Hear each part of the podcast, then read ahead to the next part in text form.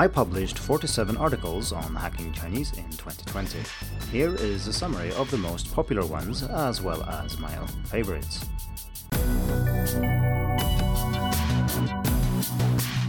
Hello and welcome to the Hacking Chinese podcast. In this week's episode, I'm going to look back at 2020. I published almost 50 articles during the year, and I think it's safe to say that most people did not read all of them. So, in this episode, I'm going to summarize the most popular ones as well as the ones that I personally liked the most. And I do this kind of summary every year, so if you're interested in checking out previous years, uh, you can do that on Hacking Chinese. And since I also spent a fair amount of time reflecting about hacking Chinese in the 10 year anniversary podcast, that was number 15, I will try to keep this one fairly short and focus mostly on the article content rather than the year itself.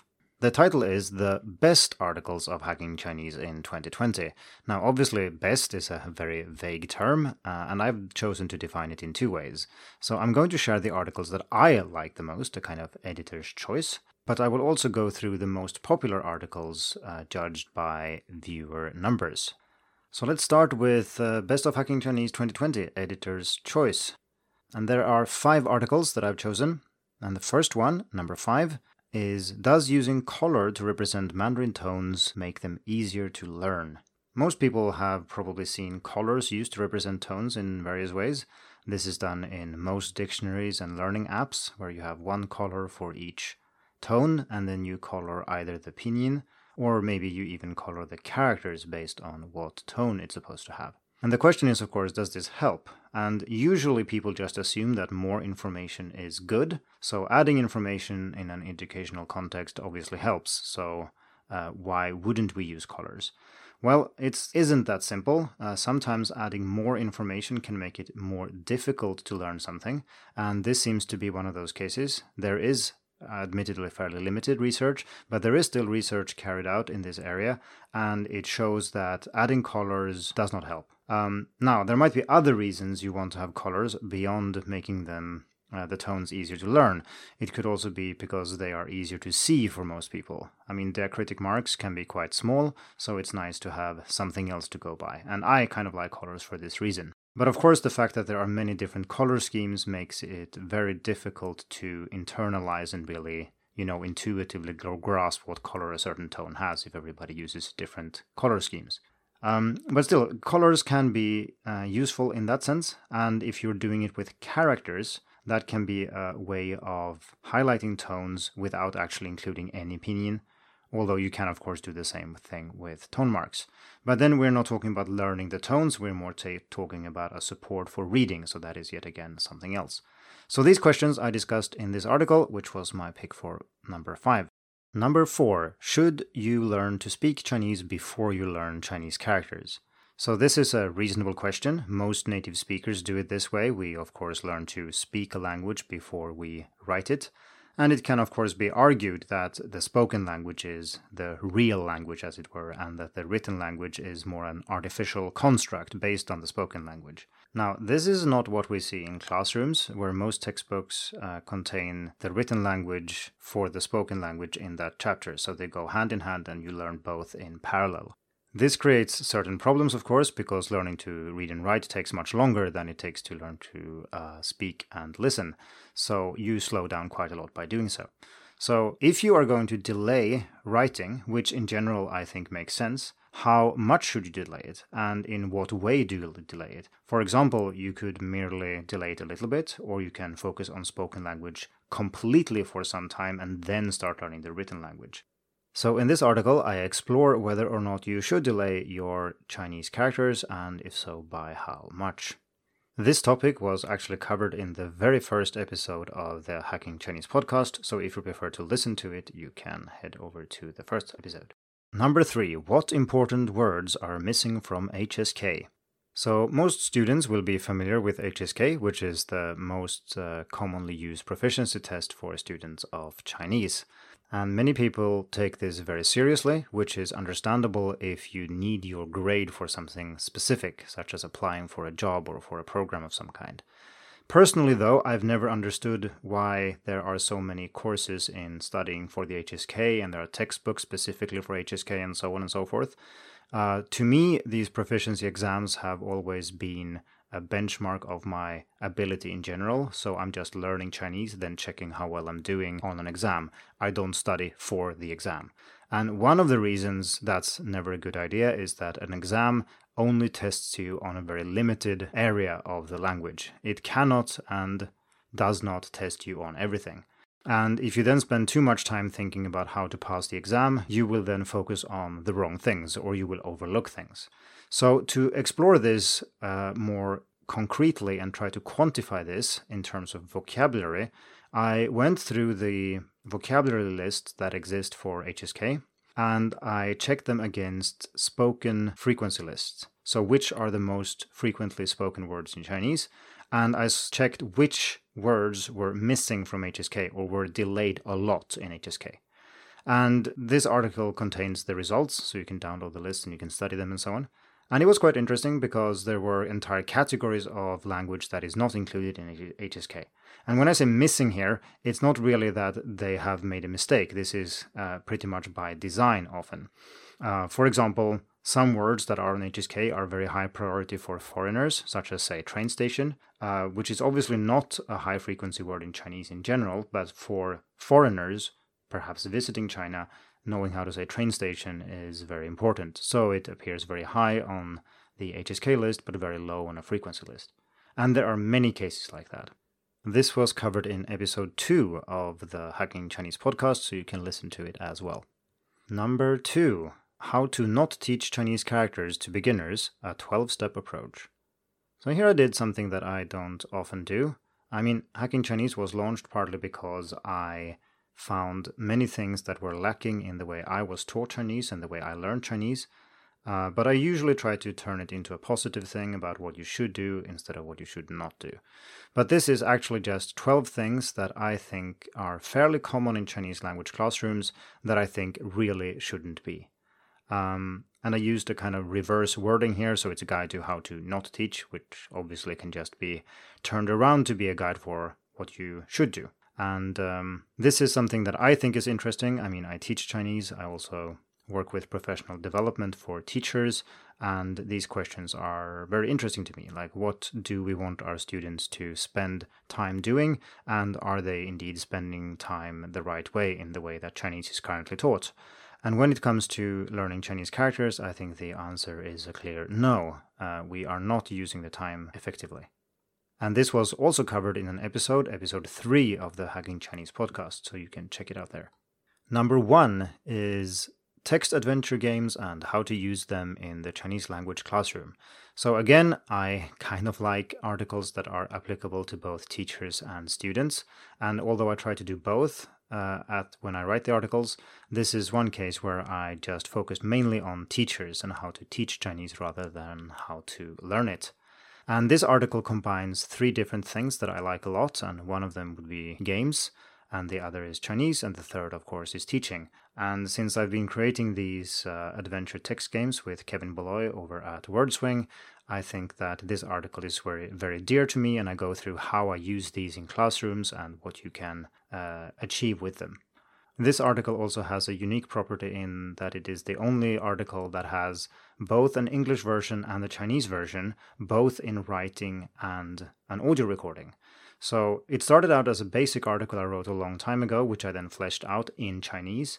And then when the Chinese version was done, I translated it to English as well and then I recorded both versions. So that's something that obviously takes a, a fair bit of time, uh, but I think it turned out quite nicely, and it also shows how powerful these games can be for Chinese learners. So go check it out. None of these have aired on the podcast yet, but there are audio versions on Hacking Chinese for these two articles.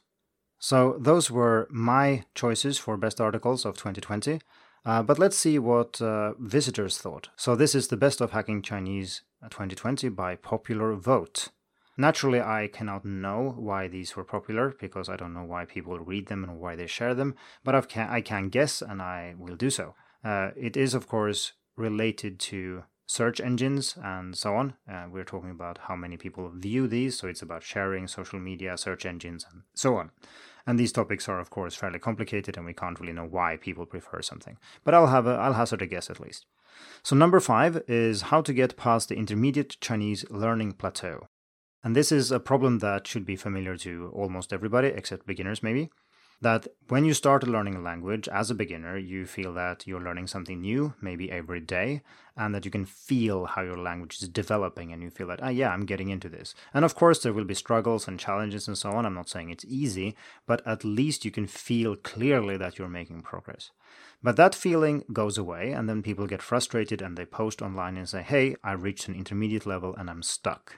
This article looks at this problem closely and I believe that it's not really that your Chinese is stuck, usually. It's just that many students have an incorrect uh, intuition of how learning works. That feeling you have as a beginner that you're learning something new every day and that it kind of impacts the way you use Chinese and how much you understand and so on, that is going to go away. It's not your fault. It's not that you're doing something wrong. It's just that the law of diminishing returns kind of tells us that the more time we have invested already, the less uh, each extra hour is going to count for. So, of course, you're not going to feel like you're learning as much. It could be that you're actually learning as much or even more. It's just that the extra bits that you learn don't have as much impact on your Chinese ability, and that will feel very frustrating. So, this article is an attempt to discuss this problem in detail and try to encourage people to get past or over this intermediate plateau. So, number four is dealing with Chinese characters you keep mixing up. So, as a beginner, you, you think that, okay, learning Chinese characters is hard. You have to learn all these components and how they fit together, and you have to learn how to write them and how long the strokes are and which should intersect with which strokes, and so on and so forth. And stroke order. It's very complicated. But actually, once you've learned maybe a few hundred, maybe a thousand characters, learning new characters isn't all that hard. Uh, it's combining things, uh, components that you've already learned, and adding a few extra characters is actually not that bad. But then we reach the problem, the real problem with learning Chinese characters in the long term, and that is to keep all these characters separate, to remember which is which, and not pair up the wrong components, and so on. And you will find yourself writing something that you think is correct, but you figure out that, oh, wait, it should have been this component here instead. And when you look up that component that you wrote mistakenly, it turns out to be another character that you've also learned that means something else. Sometimes it's something similar, something is just something completely different. Sorting out these problems can take quite a bit of time, and in this article I discuss how I do this, and I think that this is necessary if you want to learn to write Chinese. For reading, maybe mixing things up is not so serious, but for writing, you really have to be able to deal with this. Number three is the simple trick that I use to double the amount of Chinese I listen to. This was an article that I hesitated to write, and I thought several times that this is not really enough for an article, it's not interesting enough, it's not, I cannot say enough about it to make it interesting. Uh, but then when I wrote it, I felt that, yeah, I mean, this is actually a trick that I've used that does help me quite a lot.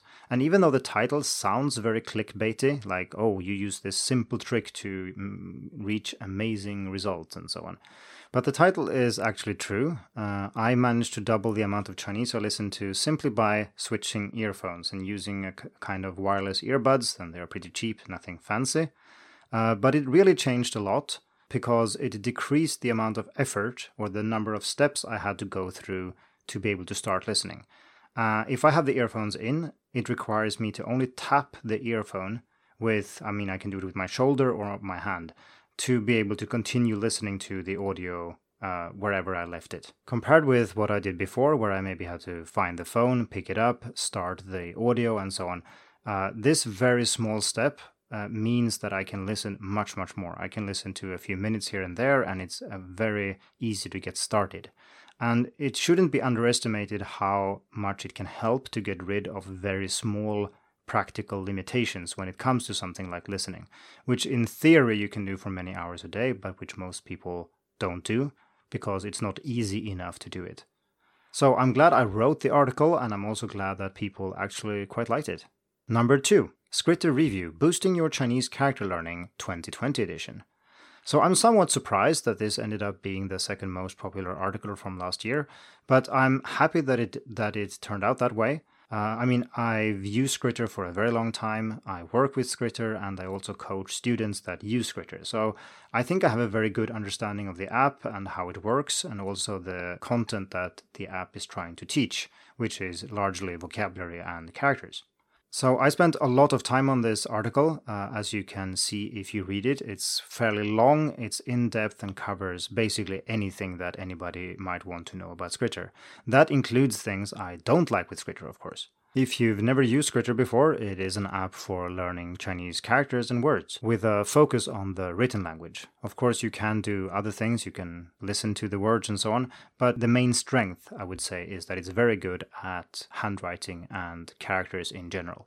Um, maybe the reason this article turned out to be so popular is that there are lots of people who hear about Skritter, maybe they ask, okay, so what apps should I use? And someone mentions Skritter and they want to learn a little bit more about the app. I mean, there is a free experience and you have a free trial and so on. Uh, but searching for um, apps that you maybe consider paying for is, of course, a good idea. And this review ranks very highly, and so many people read it. Number one, the most popular article on Hacking Chinese from 2020 is, drumroll, Five levels of understanding Chinese characters, superficial forms to deep structure.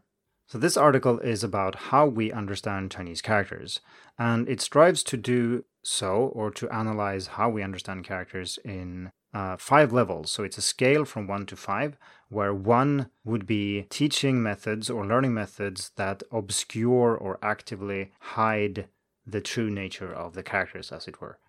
So my favorite example of this would be using 吃, so that's eat, the character for eat, and learn it by using an image of a boy eating an ice cream. So the ice cream would be the ko, and the rest of the character would be the boy's mouth and nose, his face basically.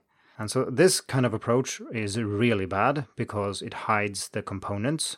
I'm not sure what this type of image is supposed to achieve, like when you learn your next character with a ko in it, are you going to draw it as uh, an ice cream then as well? Uh, and it probably doesn't make as much sense in other characters because, of course, ko has nothing to do with ice cream. So this seems some like something that would work for one character, maybe 10 characters, maybe 50 characters, but in the long run, this is just bad. And then we can go all the way to level 5, which would be only sticking to etymologically correct information and looking at how characters actually came about and why they look the way they do.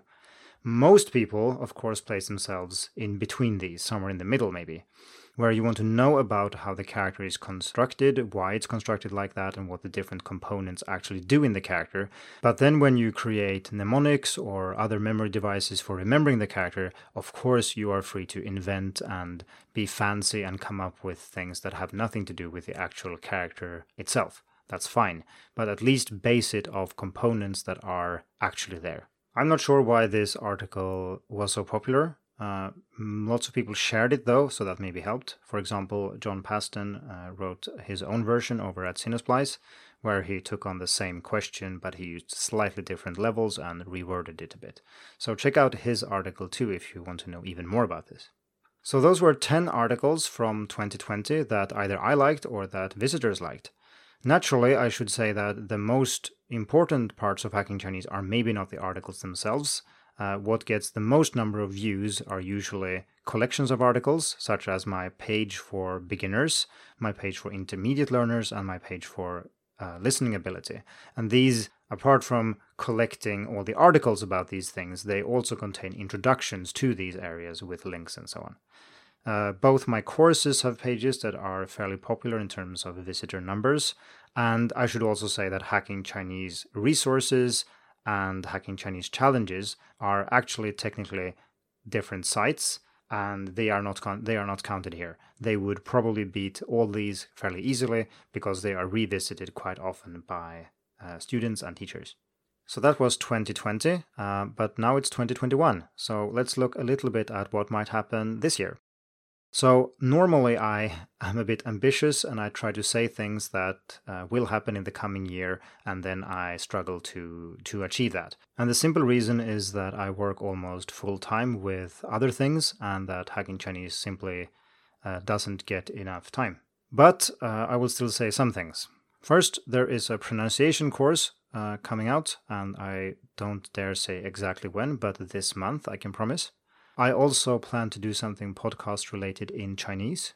I plan to write weekly articles and weekly podcast episodes. There will be monthly challenges over at challenges.hackingchinese.com, and I will also participate in all these myself, which was part of my New Year's resolution.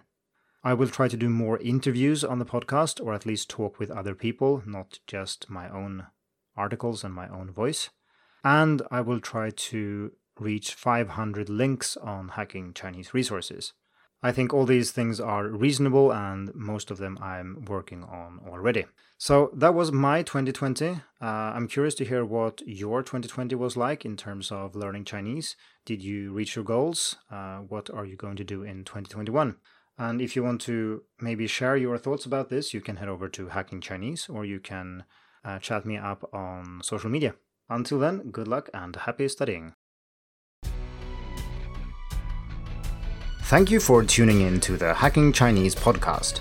If you like this episode, please share it. More information and inspiration about learning and teaching Chinese can be found at hackingchinese.com. See you in the next episode, and until then, good luck with your studies.